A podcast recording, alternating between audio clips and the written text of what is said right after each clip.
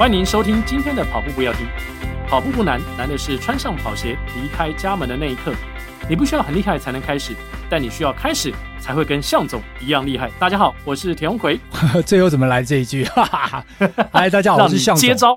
对对对，大家好，我是向总。呃，跑步不难，但是如果有些人呢，他在他的工作上，或者他在他的平常的某些特定的任务上面。他需要把跑步应用进去的话，哎，可能会是一个很难的一个任务哦。对，在我介绍来宾之前，向总，你知道为什么我后面要丢一个包袱吗？不知道，因为呢，有很多的听友会觉得说，我们这个开场的 slogan。是不是都已经录好了？然后每次把它剪辑进去，再重放一遍就 OK 了。我们要告诉大家，我们每一集都是全新的开始，完全是没有任何的蕊过，就就直接来了。原来如此，好好，所以以后如果问人家有没有听哪一集的时候呢？啊，他如果说啊都一样啊，表示他没听，对不对？对，表示他没有喝过，没有喝过精酿啤酒，因为每一瓶都是鲜新鲜的，产地直送的。我们今天要访问的叶教授叶维凯呢？哎，凯哥，你之所以认识亚当，然后被介绍来我们节目，据说就是因为精酿啤酒惹的祸。哇哦，呃，糟真糟糕啊！这个怎么讲？我觉得很多时候人生很多缘分啊，也是莫名其妙，因为喝酒喝来的。但是 强调一下，理性饮酒，理性饮酒，不要喝到烂醉。对。你跟亚当都是很喜欢精酿啤酒，而且精酿啤酒其实很很深的文化跟历史嘛。当然，我们今天不是谈精酿啤酒的节目，我们要谈的是，诶，听说你也跑步跑了很长一段时间，嗯，你什么样的因缘际会情况下，你开始了跑步呢？呃，其实我应该跟奎哥跟向总其实不太一样，嗯，就是你们，那我其实，在之前我并不是跑步，嗯，我其实我以前都是打球嘛。那其实就是打美式足球，哇，美式足球这不是一般的球啊！对对对对，那那那其实因为在里面，它也是有很多的跑步了。对，那对，尤其我们那种亚洲人就看碎喊的那种，就是到边边去，就打那个 receiver 的外接员那种，要跑跑很长，跑很快，切来切，躲来躲去，切来切去这种。那在那个当下，就就那时候啊，就我都是打这没错。那为什么会开始跑步这件事情？其实是那时候朋友啦，他们就是要参加美金融接力赛，嗯，他们人都组好了，组好。可是，在那个时候，有一个朋友，他的太太因为中风，突然间就走了。哎呦，那他们缺人，他说啊，叶教授，我们正好缺人，你有在运动，你来跑吧。然后我哦我说哦这样子哦，朋友有难不多说，跑，然后跑多少？五公里多了哦，五公里多简单啊，轻松啊。结果错了，因为因为那个美式足球它很多是冲刺，冲刺，对，嗯，都是都是短距离，短距离。你这个五公里，虽然以前当兵也有一直在跑步，尤其当兵的时候当步兵，就没事就一直跑步，嗯，但是已经过一段时间，训练的方式也不一样。然后到那一次那一天，我我记得就是接最后一棒，嗯，然后他们又跑得特别久，已经快快中午了，很热啊，不是说没有到中午也很海边也很热，哦。接棒的时候，哦妈呀，怎么那么热？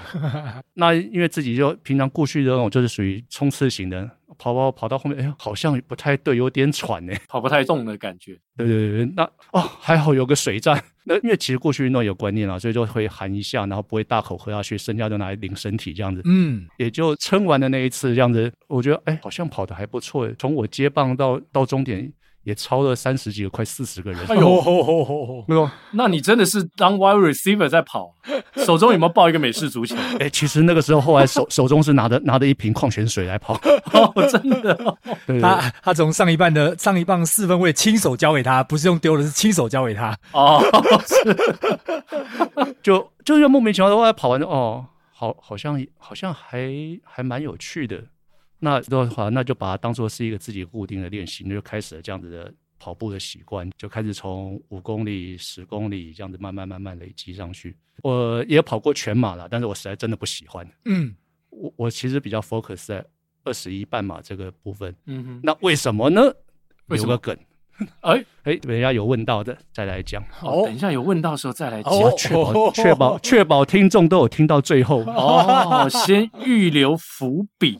对，好，那既然这样的话，我们跑步聊到这边先暂停一下，pause 一下，我们来聊最近很红的《火神的眼泪》。哎，为什么要聊这部台剧？其实，呃，大概两三个礼拜前呢，我们就在想说，疫情我们要谈些什么？也许不完全是跟跑步有关。然后向总当时就提议说。我们来聊《火神的眼泪》。嗯，那其实那时候我还没有看过这出剧，我但是我在呃社群媒体上已经看很多朋友分享过，其实已经开始对这出剧感到好奇了。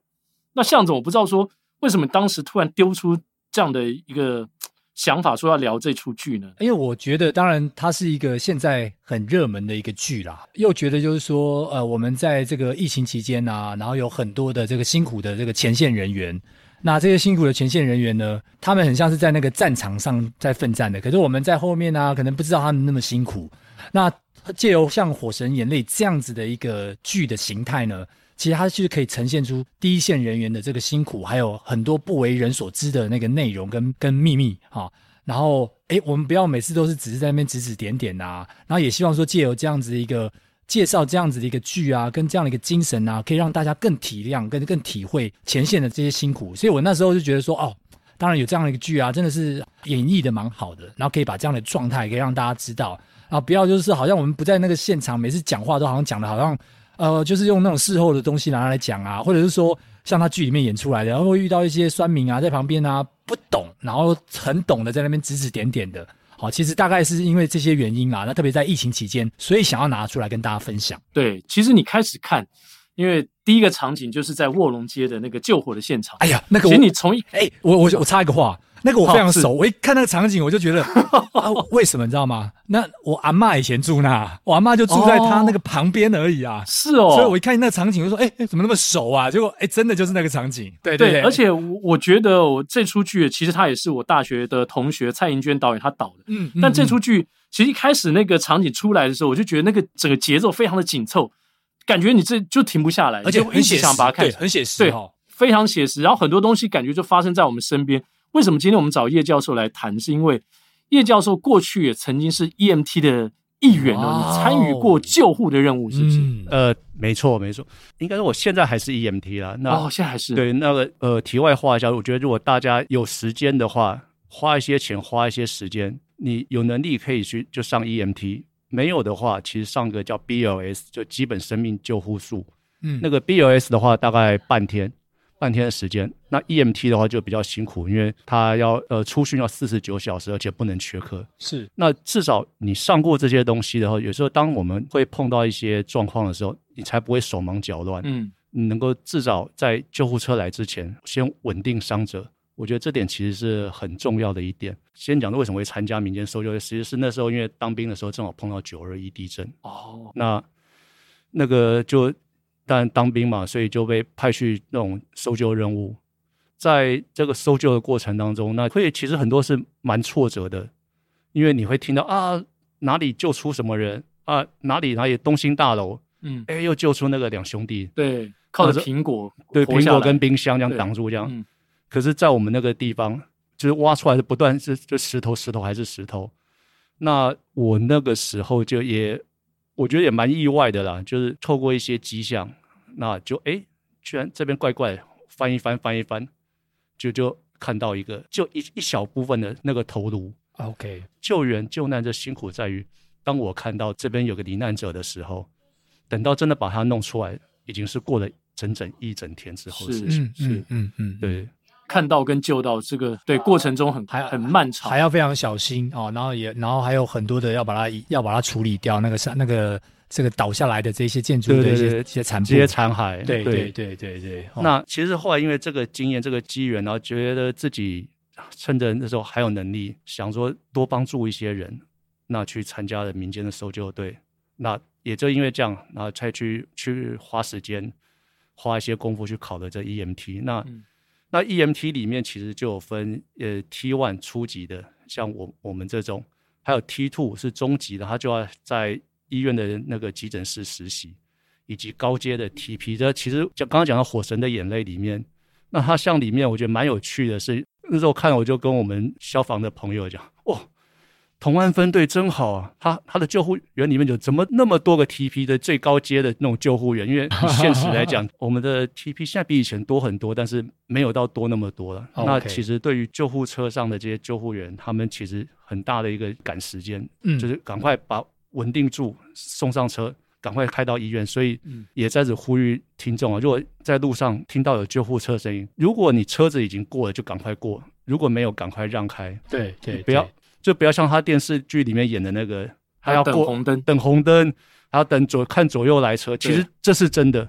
他们有时候会要求说，我到红绿灯我一定要慢下来。嗯，甚至有些有些人骑摩托车咻咻咻继续过，车子继续过。嗯嗯，自己到现在也是就会要求自己，听到声音先放慢速度，左看右看，确定他是在哪个方向。甚至还救护车，甚至还有很多的这个呃新闻节目也有报道过，甚至救护车本身最后又变成了需要被救援的这个单位。人啊，就是因为可能擦撞啊或干嘛的，所以刚刚刚刚叶教授讲的这点真的还蛮重要的。那维凯看这出戏应该也蛮感同身受，戏里面拍的很多东西，因为根据导演他们对媒体表示说，他们其实也在包括新店分队啦，包括台东的一些分队，他们做了很多的田野调查之后才来拍这出剧。那你觉得跟真实情况反映起来的差距是多大呢？还是说真实情况就是这样子？呃。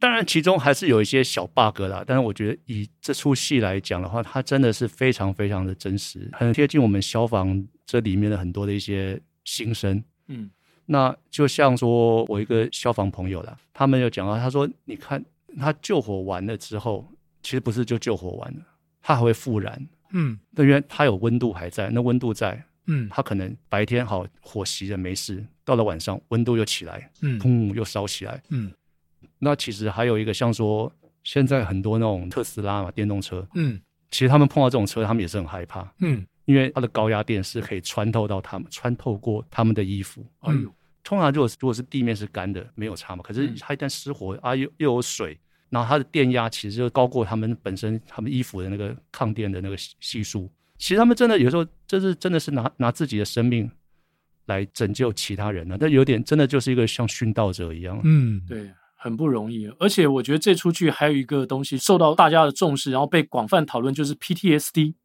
就是创伤压力症候群。嗯嗯，因为我也是透过这出剧呢，其实再去 Google 了一些呃相关的一些资料，其实这个东西是非常专业，而且其中一个消防队员嘛，就他就真的就是因为志愿志愿志愿，他就是因为救不起了这个想要跳楼的女孩子，这件事情一直在他心中造成很大的这个创伤。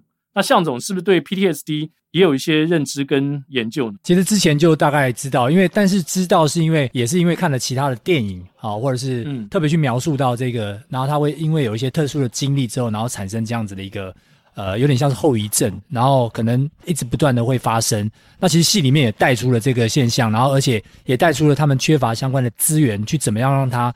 从这个心理上的回复，就像其他的很多的职业，可能都会有类似的状况。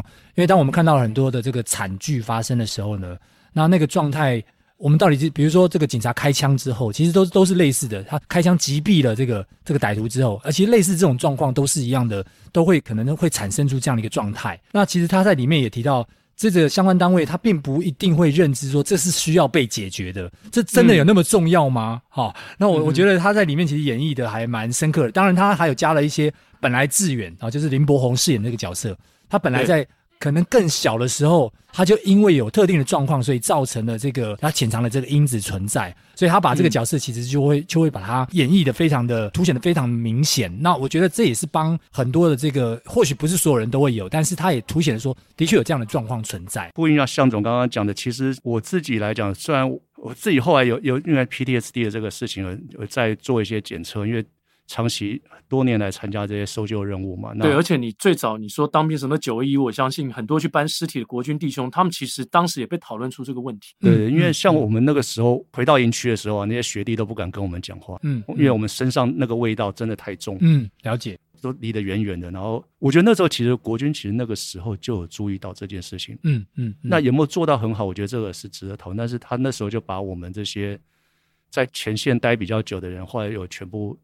说是招待啦，嗯，去那个呃，我记得那时候好像到中山楼吧，嗯，其实就是上很多心理的课程，是。那说是招待，其实他就招上很多心理课这样，嗯嗯。那另外一部分，在我参加搜救那时候，其实像说台南围观啊，甚至复兴空难那那时候，然后还有高雄气爆，那时候都有在现场参加过。那讲到这个 PTSD，我其实我那时候也就看到一个涵洞，在那个那个整个路被炸翻了，然后。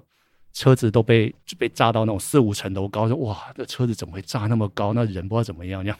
那时候因为就是有两位消防的学长一直没有找到，然后我那时候曾经就看一个涵洞，我就觉得我们应该要去挖那里，我们应该要去挖那里。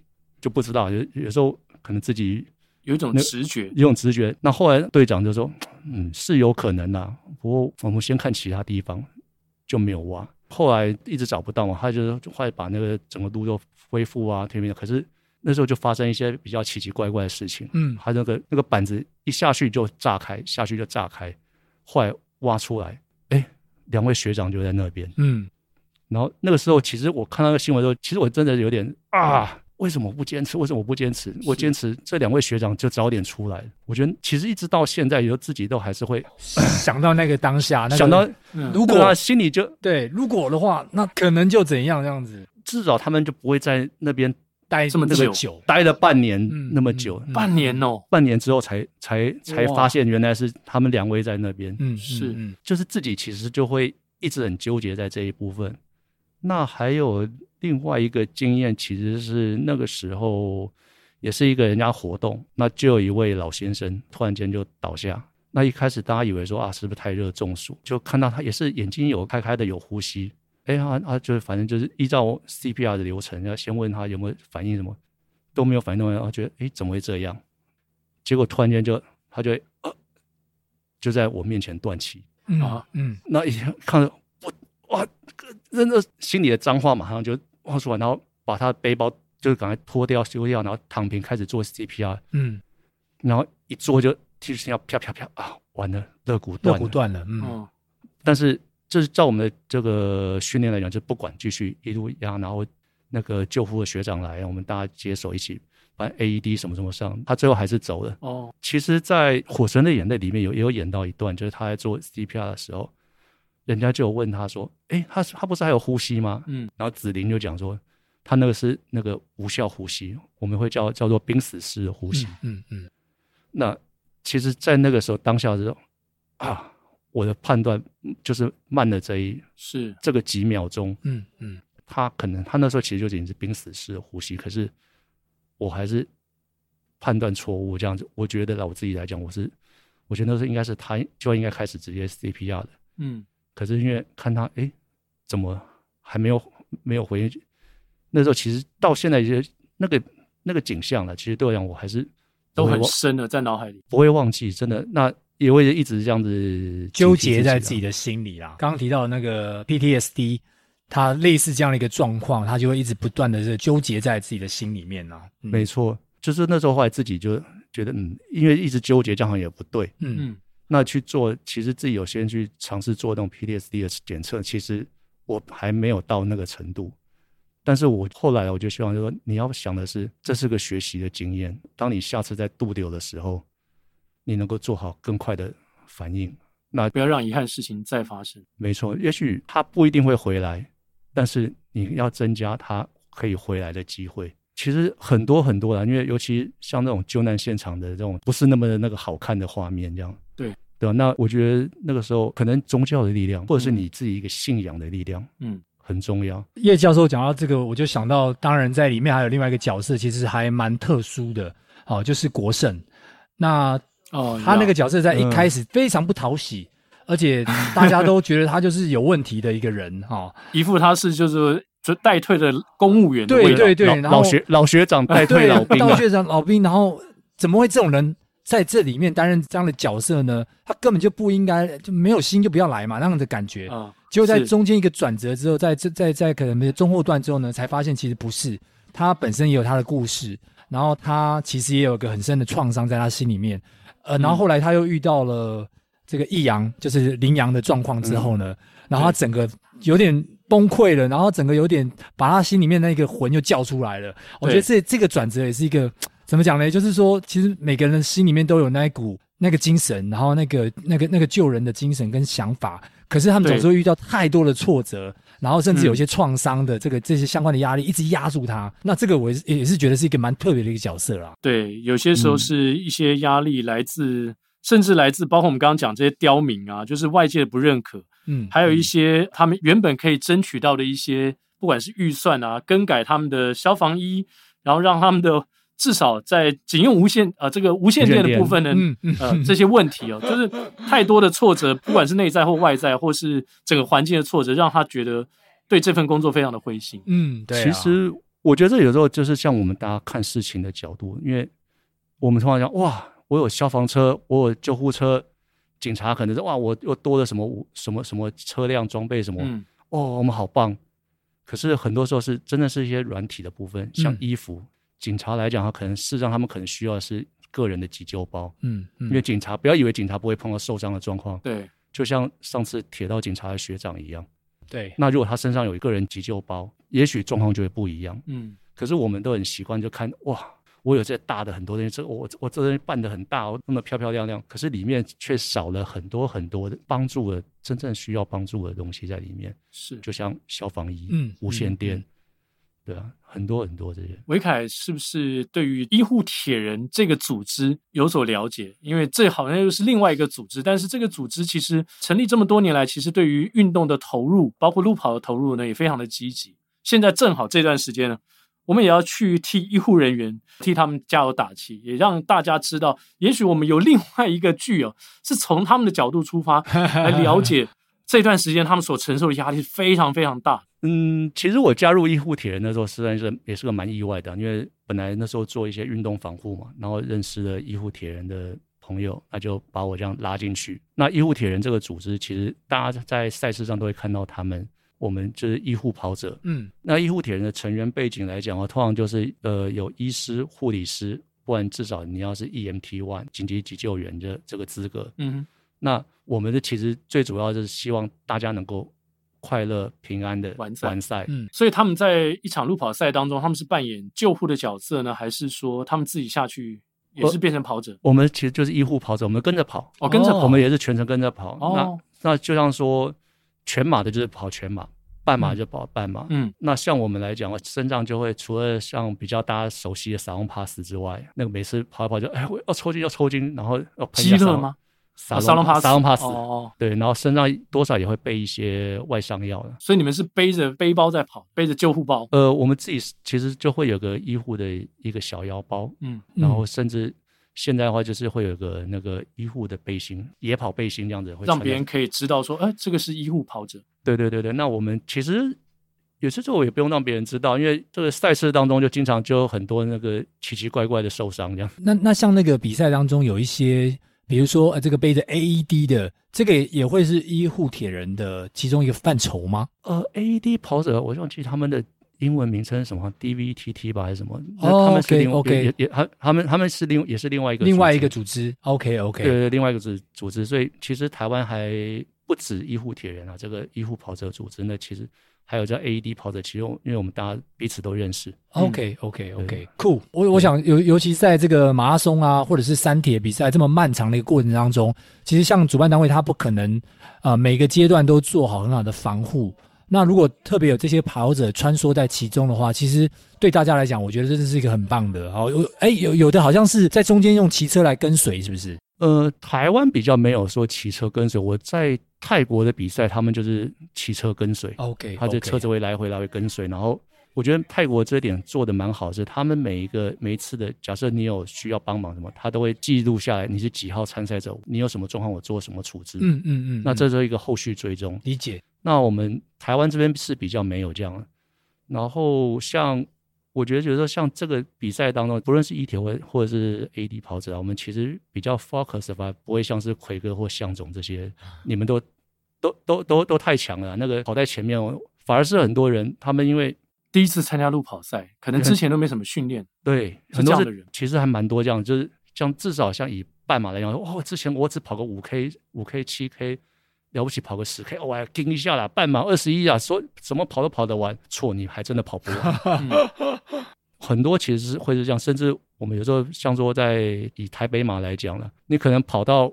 那个五公里就看到有人开始用走的，嗯，开始不太行了。嗯，这样讲不好听啊，真的我们其实也不太会理他们。嗯嗯，没有，因为他们其实就是后面很快就被回收走了。啊啊嗯，其实我们自己都会分析那个区段，你知道哪一段的人是你最需要去帮助？对对对，通常是哪一段会开始进入撞墙期，哪一段是那那些人已经开，他们硬盯到不太行了。那我们要下来帮他们做解抽筋的处置呢，还是说通常我们是用嘴炮来，就是说，哎。跟他鼓励一下，哎，跟着我速度，跟着我速度 啊，你可以啊！哇哇，你怎么这么强？哎呦，不要超过我。这个嘴炮很需要。其实很多时候我们都是先用先用鼓励的方式，而不要一开始就掉下去做抽筋。他说：“我说我要抽筋的。”我碰过很多，每次哦，我要抽，我要抽筋了，真的假的啦？不要骗我！然后开始反正开始开始一路嘴炮，然后就跑，然后跑到最后，他就他他就居然还放我，都。心想啊，你哦，你刚刚不是跟我讲说你要抽筋，你不行了吗？对吧？你不行，结果怎么是你后来开始还放我这样？没有，当然有时候会鼓励他说，哎，你看现在我哦，我们现在十二公里了，你跟着我一公里好了。结果他跟了一公里之后，他就他就过那个，他就复活了，过去了，他就复活了。很多时候其实很多人都是这样。对，那当然了，一定也有时候真的是抽筋的那种，那个当然就是另外一回事，就。旁边帮他处理一下。嗯嗯嗯。那还有有一个比较特别的是，忘记有一年的台北嘛，我其实跑不到三公里，我身上所有的外伤药都都用都用完了。哦，发生什么事？我们一直在提醒跑者不要想为了抢快超车走路中间。嗯哦。有一个跑者他就是就抢快就踢到猫眼石。哦。可通常踢到猫眼石惨的不是那个踢到那个人，是他前面那个。嗯嗯。因为他踢到他人飞出去，他被他被推挤到前面那个人。那个踢到的人反而因为这样推那么一下没有跌倒，嗯，而是被推的那个人他就跌得浑身是伤。哎呦，那个是从头到脚都是都是血。那我我身上所有的那那些外伤药啊，然后那个生理实验水啊，全部都用完。哇，在那一个在那一场，所以前面几公里也是也是一个危险地带。前面其实前面三公里，因为大家拉不开，嗯，那有些人是会想抢快，那抢快的过程中，他真的就比较个人一点，鲁莽一点。对，他可能就想着啊，我走中间猫眼石，对，那边就都踢一下飞出去，然后撞到人。嗯，其实很多的受伤都是这样。其实包括我自己啦，有一次跑跑也是后面一个，他也是这样。如果还好我，我觉得还好自己稳住没有跌倒，不然觉得医护跑者自己都跌倒了。医护跑者也是人啊，也有可能自己就像跟救护车一样。他也有可能自己发生擦撞，需要人家来救。我我那个那就我们这个这个新年要、哦，这个很丢脸呐、啊。就算跌倒，要要赶快，跟跟海豚一样弹起来。哎，没事没事，这样子。对，哎、欸，所以大家真的要注意。你知道，我有一个学弟，他是医生，他过去曾经有几年，他支援好几次的，包括什么国道马，还有有一年他跟我讲说，他支援台新女子马。嗯，哇，那年的天气特别的热。然后他就跟维凯叶教授讲的一样，很多女生是第一次参加比赛，就参加这个，大家想说，哎，姐妹们一起来，对不对？她可能平常没有练习跑步的习惯，然后那天天气又特别热，你知道吗？突然之间，她在终点这个帐篷里面，医护帐篷一下子送进二十几个人来，都是中暑，嗯，所以其实也蛮危险的。然后因为手忙脚乱，人突然间的涌入，哇，那个医生就很忙，然后每一个人你知道，就先把衣服。女孩子管不了那么多，我那个学弟的男生就一定要帮他们做紧急处理。但是那个时候，其实医护人员的压力很大，然后跑者要真的要特别注意自己的安全。就像我自己，其实那时候有一次的经验是在追火车，哎，又是最后一棒，我不知道为什么每次接力赛经常会跑到最后一棒，因为你是 wide receiver，没有，你要疯狂的接住那个，那你你要去打针。对，对，对，没有，我就努力冲这样。结果那次也会跑，我记得他最后一棒是八公里吧，那一年。然后跑到出去两公里，就看到一个人倒了，他就是中暑这样子。嗯，然后他一开始还没有中暑，就开始对，就是有点昏，然后说我要起来跑，我要起来跑。我说好，那你起来跑，你抓着我的手指，你抓一下。结果他根本就还没抓，就人就昏过去了。哇！我想说。不要，我不要给你，我不要给你 CPR，你给我醒来！只真的只想直接扒他脸，但后来他就是他可能就是低血糖这样，嗯，然后又热，他就整个人昏过去，后来就醒来，然后就帮他帮他马上帮他散热啊，这样。嗯、我觉得其实跑步来讲，当然我们大部分赛事是在冬季，那其实天气是比较冷。那如果碰到夏季这或者你练习的时候，我觉得真的是当你觉得身体状况不对的时候，不要逞强，嗯，因为命真的只有一条了，真的。那有些时候中暑也是会也是会走人的，是宁可放弃。好，我再努力练习，这次放弃不代表没有下一次。嗯，对啊，你就你就让让自己变得更强，更一步一步来了。的确是如此。那接下来我想请教一下叶教授，我们刚刚谈了搜救、哦救护，包括这个可能义消的部分，谈了医护铁人，谈了你过去曾经因为美式足球的关系啊、呃、开始跑步。但是呢，一开始我们讲到，那你还曾经当过酒吧的老板，这个斜杠的有点哇哦，歪的有点严重 哎。我觉得那个酒吧这件事情其实也是蛮有趣的，我觉得很多时候是人生的缘分啊。嗯、因为那时候原本之前在外商公司工作，然后那个外商其实大家运动的风气习惯非常，大家有时候没事大家一起运动这样，因为自己也很喜欢美国的那种美式运动酒吧，嗯，那于是哦就聊下去开了一间这样。对开在哪里啊？开在哪里？呃，那时候是开在师大路那边哦。OK，然后就后来就哎，我觉得那时候也蛮有趣的，因为美国是这种比较纯的美式运动酒吧，所以才会认识 Adam 嘛。嗯嗯。然后那当然，因为就是美式足球之外，也有棒球啊、篮球的，嗯，就蛮有缘分的，就哎认识了很很多不同的朋友，就好像原本自己其实对于英式足球很陌生的，就这样子，因为开了这酒吧，也认识一堆英式足球的朋友，嗯，球迷，球迷这样的，然后。也有篮球的，对对对。有什么在你开这个店的过程当中比较特别有趣的事情吗？特别有趣的事情，我觉得这个有点像是在抱怨呢。没关系，我们可以听你抱怨，因为反正这酒吧现在已经也也也也收掉了嘛。对，过去了过去了。那一部分来讲，其实台湾对于酒吧这个的定义，这个想法总总是就觉得把妹的地方 比较负面，比较其实很多是比较负面的。那再来就是台湾有很多时候是，呃，你说喜欢运动吗？还是有这样的人呢、啊？可是你会想要到酒吧跟这些人聊天讨论的？不会，嗯，他们只会在哦有有经典赛或凑热闹的时候来才想到你，嗯。那平常呢，大家就可能真的是当网路乡民这样。你要真的会有呃，我觉得真正会喜欢运动的，大家来聊运动的那种，其实相对是少数的。嗯，你下下次要再开的时候，你可以在你的酒吧里面放一些电脑。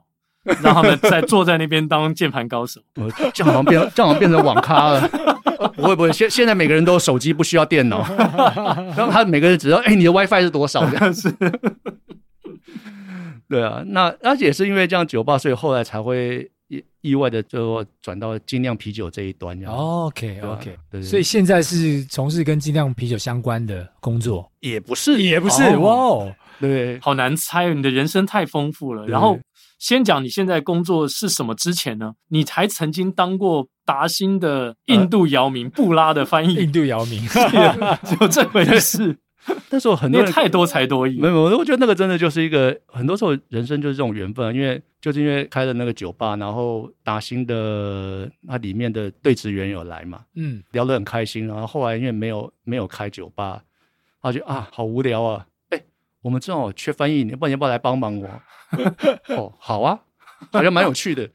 那其实坦白说，我要那个坦白一件事，其实我不懂篮球。哇哦，对对，那那时候我以为你每天坐在酒吧里面看什么你都懂啊？没有，我我我那时候讲篮球，我每天都在电视上看，我 我怎么会不懂？可是我一到了场边，那个那个战术球员没有板板凳区一坐，然后就跟教练，哎，教练，哦，勇哥，那个李峰勇，李峰勇啊。哦，哎、欸，勇哥，我看不太懂篮球的，怎么怎么是这样？这样，那那时候真的一个有一个很大的一个落差。那一部分来讲，因为翻译你有些术语的部分嘛，对对对，那那个那个我觉得都倒还好。那时候还好，那时候有一本书叫那个看职业运动学英语吧，哦，很红的，而且卖到断货。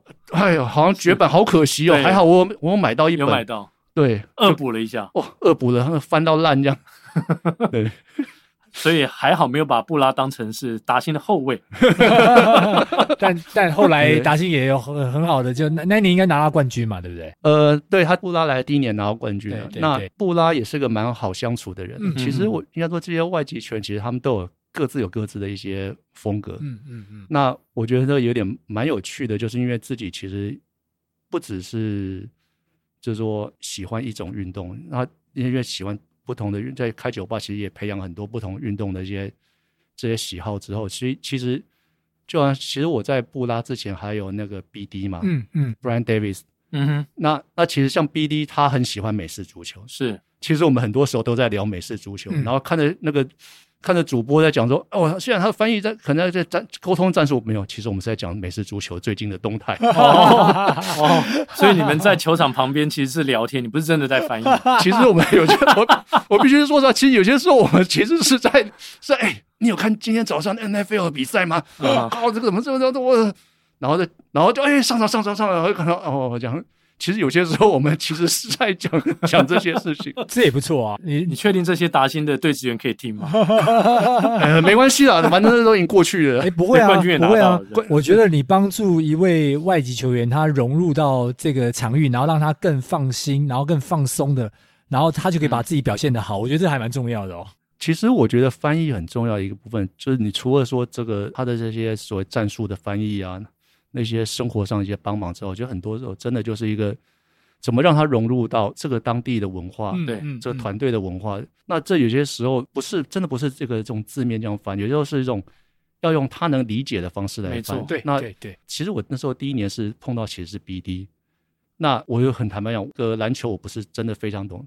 那我其实我我看比较久的这件是美式足球，那他说哦真的吗？那我没想到台湾人就喜欢美式足球，开始 因为就开始了解，然后因为他的大学其实美式足球又很强，对，他美国他是运动员没有几乎没有不懂美式足球的，就算你不打你也可能是他的球迷嘛。然后因为他的学校是德州农工嘛，又是又是又是名校强校，对对，然后他的室友还是那个。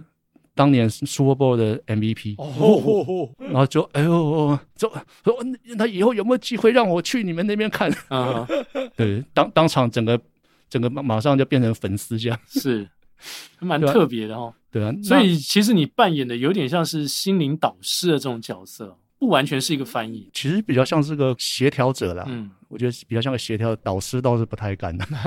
对，就是会像说布拉来讲的话，其实布拉他就是一个。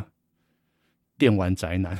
哦，啊，这样这样讲的话，然后但他还他还要来台湾打球，你会不会把他个对这个来台湾的路都给不会不会不会？那个他喜他喜欢打电动这件事情是全世界都知道，就是应该全台湾的球员应该那个跟他打球都会知道，他真的很爱打电动，而且他有时候打 NBA，他以前呢。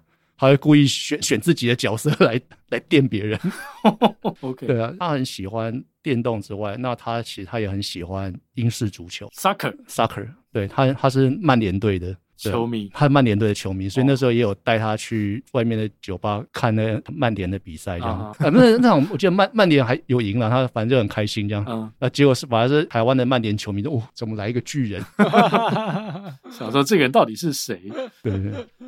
那那我们聊了这么多，其实叶教授也等于说做过很多不同的事情嘛。那在这么多呃看起来好像不太相干的事情过程当中，你怎么样找到这么多事情的连接，然后变成你一个人生继续前进的人生哲学？我觉得这件事情很多时候我都会讲，这是有时候缘分，缘分。这个缘分的当中，也许说有时候可能回到刚刚一开始提到的搜救这边来讲，这很多时候其实老天爷冥冥之中会帮你安排那条路。那只是在安排这条路的过程当中，你是不是很踏实稳稳的走每一条路？嗯，那我觉得在那过程其实一开始莫名其妙，就是说你从一个外商，那开酒吧，因为喜欢运动开酒吧，嗯、然后后来又又经过精酿啤酒，也不能说自己很爱喝酒，但是又就也就喜欢喝不同风味的酒。嗯，那精酿啤酒就是正好符合这一块。对，那因为精酿啤酒，然后又因为运动。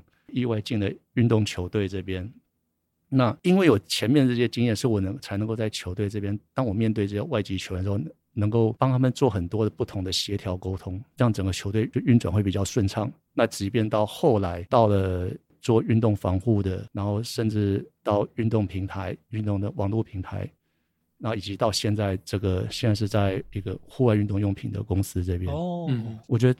这一路一路一路，其实我觉得就是看起来好像跳很跳很大跳很大，可是其实它都有一些关联脉络在里面。嗯，而且我觉得最重要的是说，当你这个当下，你就是把它做到最好，做到好，做到好，做到好，做到好，那自然自然，我觉得老天爷那条路会哎会带领你往另外一个接接下来下一个阶段。没错没错，我觉得大家应该都会蛮羡慕啊叶教授这样，就是他都一直在自己的兴趣当中，然后找到不同的。这个各种不同面向，然后哎，一步一步再一步的往下走，嗯，大家应该蛮羡慕的啊，非常令人向往的生活。嗯嗯，你开始铺了一个梗，嗯，要到最后才来告诉我。呃，好，刚刚讲到为什么我就是我后来我不喜欢跑全马，我喜欢跑半马二十一，因为当我在做跑步这件事情的时候，我会想的是我要的是什么。在每个每个人做运动的时候，我会想的是你自己要的要的是什么东西。那以我来讲。我举我的例子来讲，我的我跑步这件事情，它是一个辅助我的一个训练。辅助我去做搜救任务的训练。因为搜救有时候需要耐力，需要体力。对，同时在搜救当中，你说你需要一些爆发力在里面。嗯嗯嗯。那半马其实是它可以练我的耐力、体力、耐力。同时，必要时我要做一些冲刺的时候，我可以做一些比较短程的冲刺。是。那我觉得半马这个距离对我来讲是一个很好的一个很好的一个训练，所以我后来我都专注在半马这边。那即便我参加这些医护赛事，那人家就说你你会不参加全马？我不要，因为我觉得我就是专注在借由半马来强化我在搜救这个任务上面去。我觉得有时候讲的佛家会讲哦，借假修真嘛，借事练心。这很多类似借由这些这些来来磨练，说我要在这个医护这个当中，我怎么会表现得更好？那跑步这边其实就是，其实最主要就还是要帮助我在搜救任务的时候，能够更游刃有余的来做这些事情。嗯，对啊，所以像说有有些人会讲啊，那你跑那么多，那你的成绩多少？我不知道，你也不在意，我不在意，因为我我在意其实啊，在我跑的这个过程中，所有的人是平平安安、平平安安、很顺很顺的，即便他。受了伤一搏一搏的，我也把他压着压压回终点线去。我觉得这是其实这是我我在跑步当中我最快乐的一件事情。嗯，就是看着所有人很平安的进去，然后对赛道鞠躬、欢呼、自拍，然后什么拿着奖牌这样。我觉得这这是我在跑步来讲的话，我觉得这是我对跑步的对我的意义。嗯，你等于是站在一个比较旁观者的角色，所以刚才开头一开始啊，叶教授才会讲说，哎。我跑步的目的可能跟奎哥跟向总都不一样的原因是在刚才你说的这段话。对，就是我跑步的目的其实就是希望是来参与这运动的人都能够很健康的完赛，很健康的继续跑步下去。嗯，好，非常谢谢叶教授今天来节目当中哇，接受我们的访问。其实我们也聊了蛮多的，而且可以从一个全新的角度来诠释跑步这件事情，从一个赛道上另外一个角度来看跑步这件事情。同时，我们也讨论了。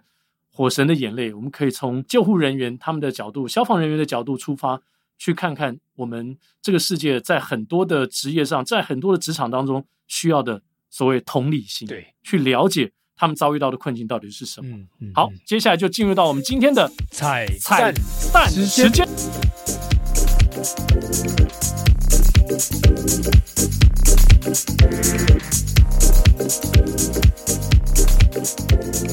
今天我们的彩蛋时间来点不一样的。平常我们的彩蛋时间都是唱歌，但是呢，我们希望给大家一个 surprise。今天我们要请叶教授来介绍一本他所推荐的好书。嗯，最近看的书当中很有感觉的一本书。因为我唱歌太难听了，大家可能会退订阅，所以我来介绍这本书，叫做《来攻顶，我们一起》。嗯，那这本书为什么会介绍给大家？其实他他也提到经营管理的。内容在里面，嗯、那他其实借由的是一个故事，就是说这个故事是他们这个公司，他可能曾经想攀登非洲最高的吉米马扎罗吉利马扎罗火火山，嗯、结果失败，嗯、然后就觉得那样呢没送，嗯、好，好，但是他后来他再重新安排筹组，他这次不一样，他带了七个身心障碍的朋朋友，嗯，他们从头开始训练安排。那就这样一步一步的，最后我记得是三个人成功，成功，这已经高于攀登的吉马扎罗的平均值哦。那我觉得这本书它其实用的很多是一一步一步的故事，这样子来来铺这个铺成这个这整件事情。嗯嗯，其实我觉得这跟我们在跑步时时候也是一样。嗯，就我刚刚有提到，你跑步是为了什么？嗯，我是要为了更健康，我是要拼速度，我是要还是说像我是我只是在练练自己身体？嗯，那我是为了什么来做这件事情？嗯。那再来是我要做这件事情，我需要的训练是什么？一步一步一步的训练。他从最基本的，好，从适当的装备，该有的知识，然后很多很多的东西。然后即便是他后来到的在爬山的过程当中，我碰到的问题状况，我要怎么解决？我觉得就好像我每天我有时候跑步练习的时候，我也会一直反复的观察自己身体的状况。是，嗯，诶，我今天是不是哪边的力量好像比较比较弱的？我是不是哪边力量出力不对的？很多人都哎，那我再要再来做调整调整。嗯，很多很多这样一步一步的东西，像它里面故事也蛮有趣。他们爬山到一半的时候，他们最有信心的事情，居然居然啪康爆炸了，完蛋了。嗯，嗯我们该怎么办？该继续还是放弃？还是我怎么再找到一个替代的？嗯，那当然，我觉得这个就是请大家来看这本书，对，才会知道我们其实很多事情，即便我安排的再怎么好，当我碰到困难挫折的时候。我该怎么办？嗯，那我觉得应对？然后跟经营一间公司一样嘛，因为我记得我读了一下他的书斋，里面有谈到说，爬山其实跟经营公司很像，就像叶教授刚刚讲，也许你觉得你最有把握的这个部分，突然间出状况，就像你在山上一样，你觉得这段山路最好走，但是他就给你一个状况，让你要及时的做出应变，没错。然后你如何做出一个正确的判断，那个就可能跟公司的经营一样。不是公司垮了，就是公司可能度过这次难关。嗯，对，没错，就是呃，可能我们在讲比较可能跑步相关的时候，当我碰到突然间没想到在可能今天状况状况差，我跑全马，结果我居然到了二十一我就碰到撞墙了。嗯，啊，我那我后面的二十一我该怎么办？对，我觉得这有些时候也确实会有发生过这样的事情。那在这个当下，我要怎么做做调整？就以跑步来讲。它跟爬山跟跑步很都一样，就很像是我每往前一步，我就距离终点接近更进一步，嗯，更进一步，一步一步一步。那只是只是爬山那个爬山的那个折返点是攻顶，攻顶是只是你的折返点而已。嗯，对，嗯。那跑步的话就，就就是一路往着朝着终点这样前进。那这个完全是没得作弊的。嗯，没错。我觉得就好像人生的每个阶段一样，你这每一步每一步每一步走好走好走好。你自然回头来看，哎，原来我也做得到啊。嗯，就像我现在都回过来看，当年帮朋友代跑，哎，应该不会被取消资格了。现在现在好好多黑暗，很久很久很久以前的这个就没有关系了。对 对对对，而而且反正反正那个名次也很差了。那个、嗯、你没有上颁奖台，没事的。对对对对对对对。前前一阵子那个突台事件比较多，是对于有些尤其有些呃新手跑友来说，不要觉得啊这个很简单，我一定可以。还是要经过一系列的适当的训练。嗯嗯嗯。那对于一些我们长跑很久的这些这些跑友来讲的话，就是当你对于这个轻松我知道很容易的时候，也千万不要过于疏忽大意。是，因为你可能真的过于疏忽大意，你反而没有注意到自己身体的一些反应，你可能会有受伤，或者是突然间就抽筋的这种很多这种事情。嗯，非常谢谢叶教授带来的这段开示。嗯 来攻顶，我们一起就是今天叶教授推荐的这本书，嗯、也在我们节目最后呢，让所有的听友，如果你有兴趣的话，可以就不管跑步或是登山的过程当中去了解它跟人生很多面向的结合。也感谢大家收听今天的跑步不要听，希望这一集我们很特别的准备，您会喜欢。别忘了在下个星期三，下个星期三早上八点 同一时间，咱们空中相见，拜拜。拜拜。拜拜。